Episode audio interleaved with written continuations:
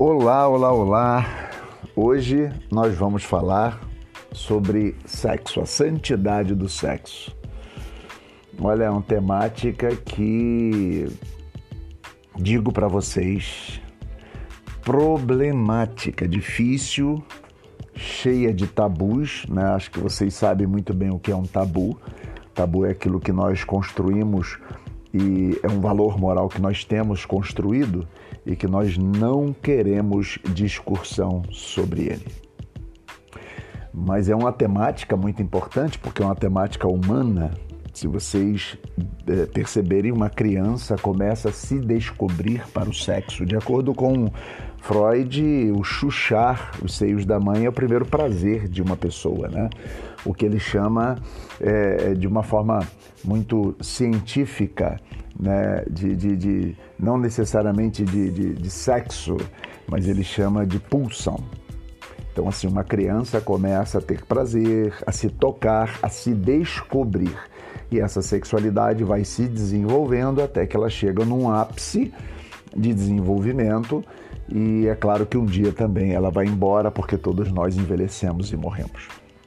Mas a sexualidade é algo intrínseco que pertence ao ser humano, que faz parte da vida cotidiana do ser humano. Para começar né, o nosso papo, a gente pode de repente pensar da seguinte forma: é, Deus criou o ser humano e fez todas as coisas boas, ok, e deu uma sexualidade para os animais, como exemplo, né, que eles têm aqueles períodos que são chamados os períodos férteis, é, os períodos em que eles estão prontos a se procriarem, mas ao ser humano Deus deu uma sexualidade que é, está todos os dias propícia a ser usada, a ser desfrutada, uma sexualidade que pode ser só despertada por qualquer coisa ou por qualquer elemento.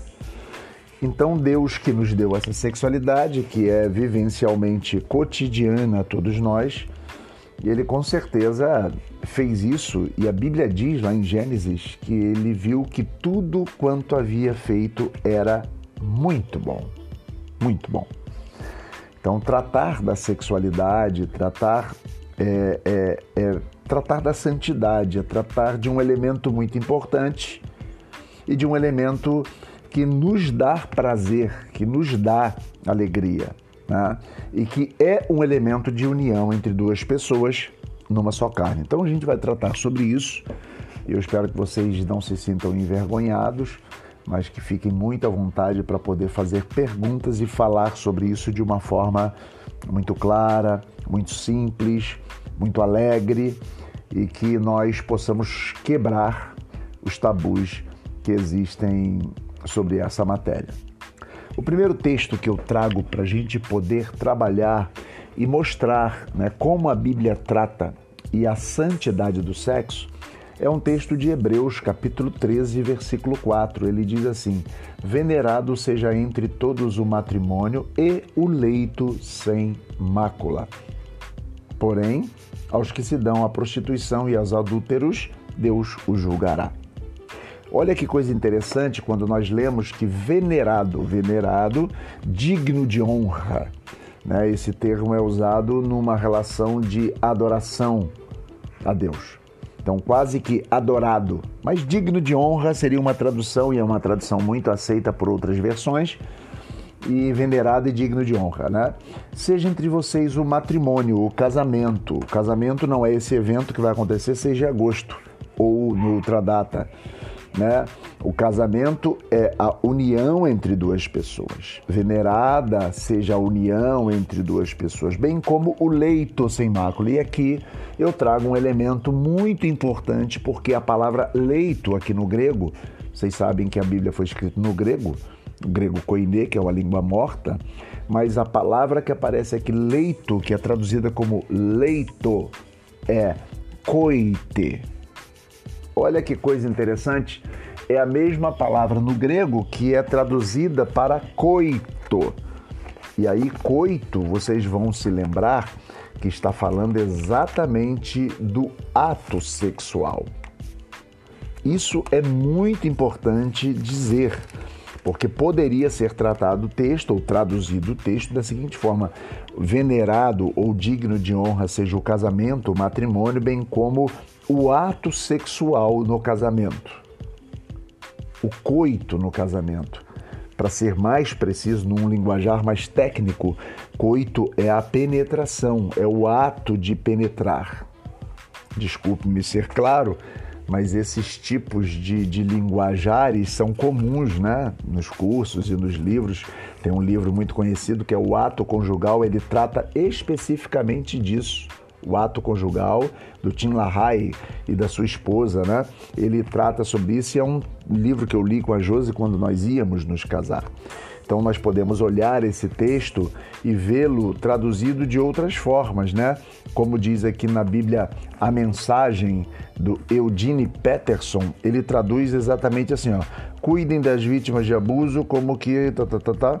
honrem o casamento e mantenham a pureza sexual entre marido e esposa. É uma outra tradução desse texto muito conhecido. Veja como a Bíblia trata isso com clareza. Olha, seja venerado o ato sexual no casamento. Então a gente olha para esse texto e vê que o texto está tratando do coito, com clareza. A tradução é uma interpretação já, traz consigo o cuidado para que a linguagem não seja tão né, pesada, mas as pessoas que liam o texto no Koine sabiam que estava falando do ato sexual do ato de fazer sexo esposo e esposa. A Bíblia sempre tratou essa temática com muita clareza, com muita simplicidade. Como, por exemplo, se nós lermos Gênesis 1, 28, vai dizer exatamente: sede fecundos, crescei-vos e multiplicai-vos, enchei a terra. Esse texto é maravilhoso, porque diz o texto que Deus os abençoou e disse: frutificai, sede fecundos, multipliquem-se. Como é que nós somos fecundos e nos multiplicamos? Tendo relações sexuais. Façam sexo.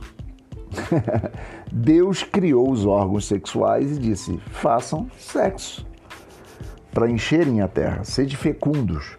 É uma ordem aquilo que no texto de Gênesis é uma descrição ao primeiro casal e que vai colocar para eles com muita tranquilidade, com muita clareza que o ato sexual é uma coisa abençoada por Deus.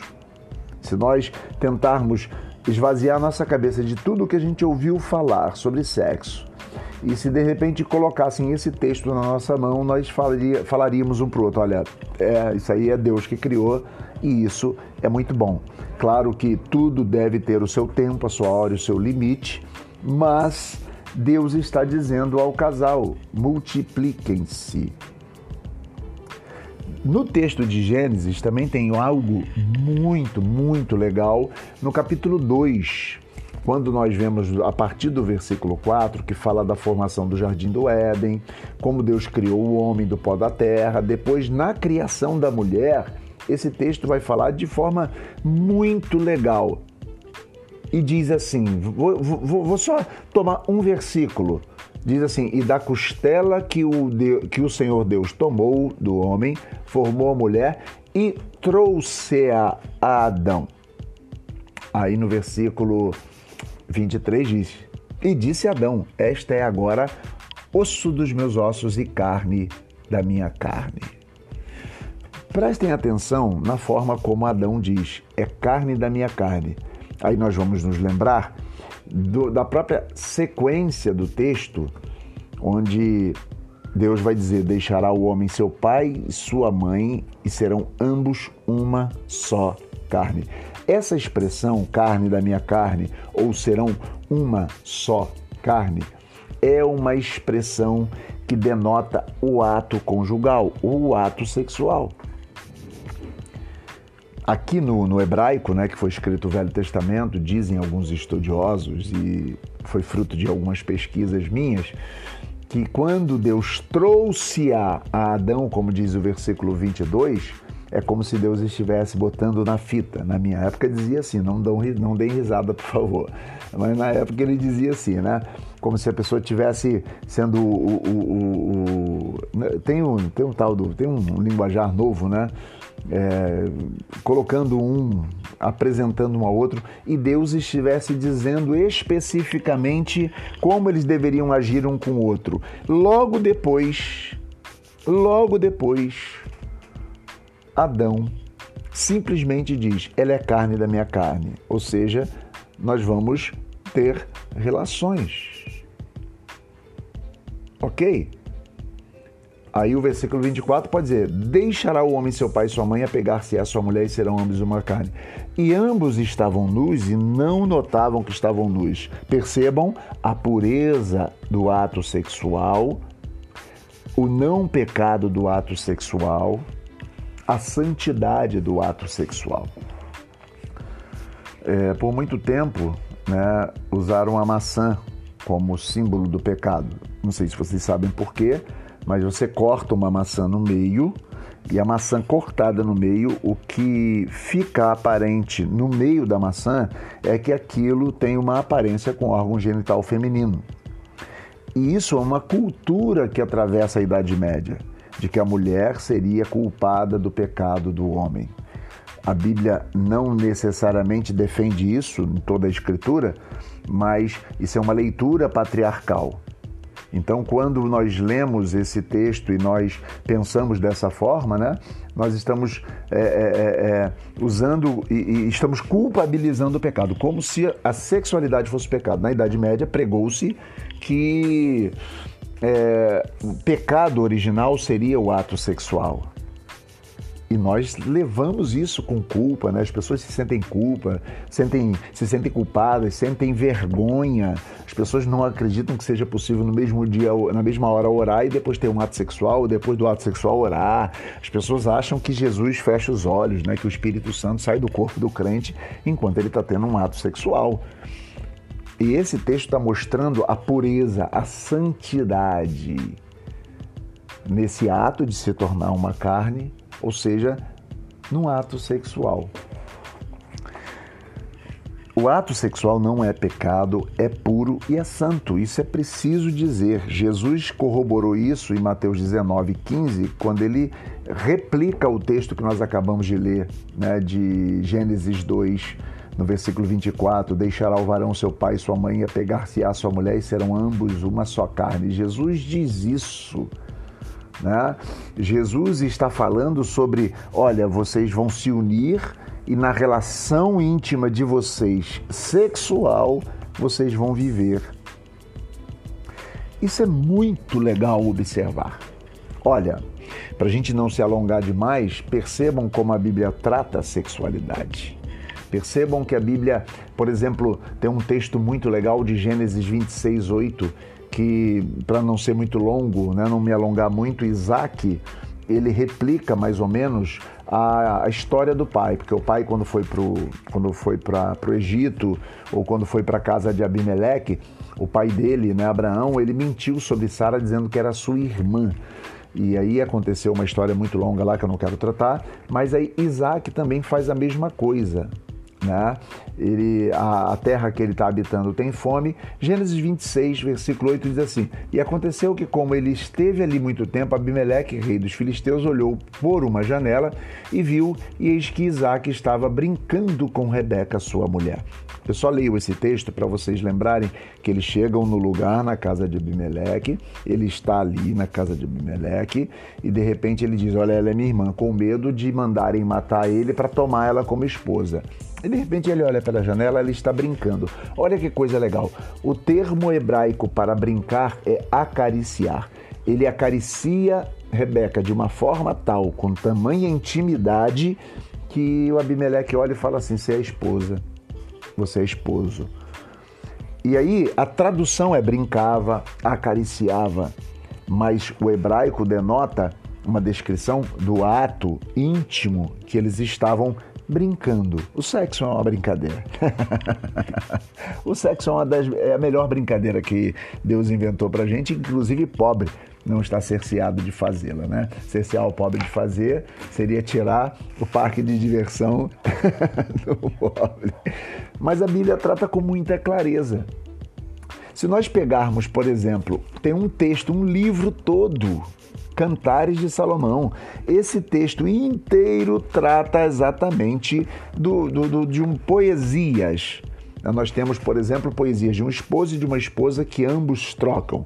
Então tem pelo menos sete poesias ali do Salomão para sua mulher, que era uma etíope, uma negra linda que ele tinha. E às vezes ele descreve os seios, ele descreve o umbigo, chamando o umbigo como que taça de vinhos. E ele diz que se deliciaria essas taças de vinho.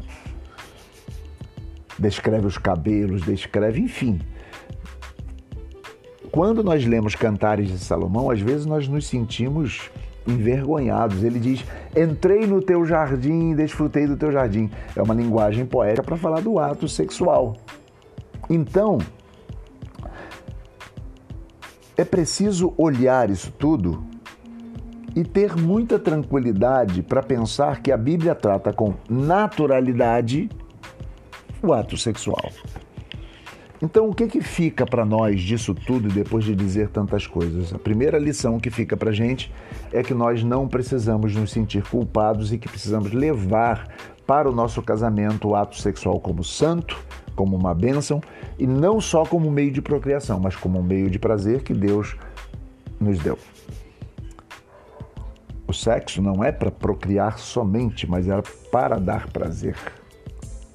Ok? Deus não daria essa, essa libido tão acirrada nos seres humanos que pode ser despertada de manhã, de noite, de tarde. O marido vê a mulher saindo do banheiro, já fica atento, a mulher recebe um carinho, uma carícia, já fica atenta, enfim. É, a sexualidade precisa ser tratada sem culpa. Então, os conselhos que eu dou a vocês é tratar a sexualidade sem culpa e cuidar para que a sexualidade de vocês seja curtida, desfrutada de acordo com a vontade de Deus, que é desculpada, que é leve, que é para o prazer, que é para a diversão de vocês.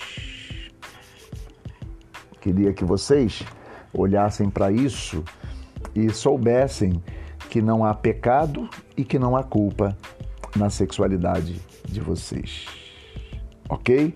Então eu vou é, terminando esse primeiro capítulo do nosso curso de noivos, mas nós vamos tratar de outros tantos.